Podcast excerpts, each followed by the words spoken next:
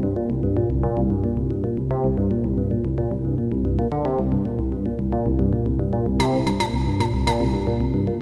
L'actu économique. La Russie devrait envoyer dans les semaines à venir des cargaisons de blé et d'engrais vers le Mali. C'est ce qu'a annoncé Al-Seini Sanou, ministre de l'économie du pays, dans une déclaration faite à la télévision nationale. Dans les détails, 30 000 tonnes d'engrais et 25 000 tonnes de blé devraient débarquer sur le sol malien prochainement. Selon le responsable, ce stock sera accompagné par une cargaison de 60 000 tonnes de produits pétroliers. L'ensemble des marchandises est valorisé à 100 millions de dollars, soit 67 milliards 230 millions 410 000 francs CFA. L'actu du pétrole et du gaz. Dans l'actu du pétrole et du gaz, le FMI suspend son aide au Tchad après le refus par les créanciers d'une demande d'allègement de dette.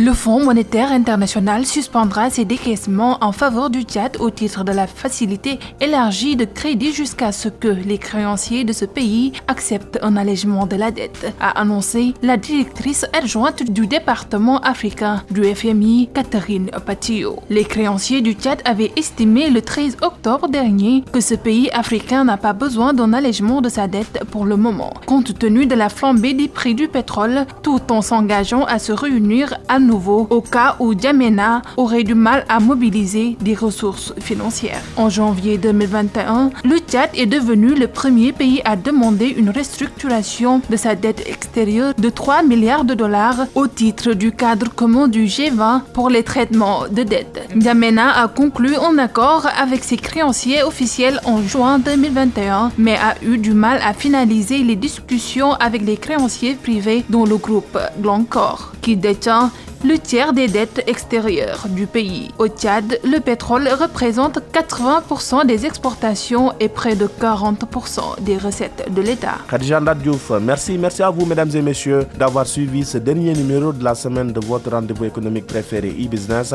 Khadijat Loum était à la technique, à la présentation Mamad Kassé. Nous vous donnons rendez-vous la semaine prochaine dans Dakar Direct.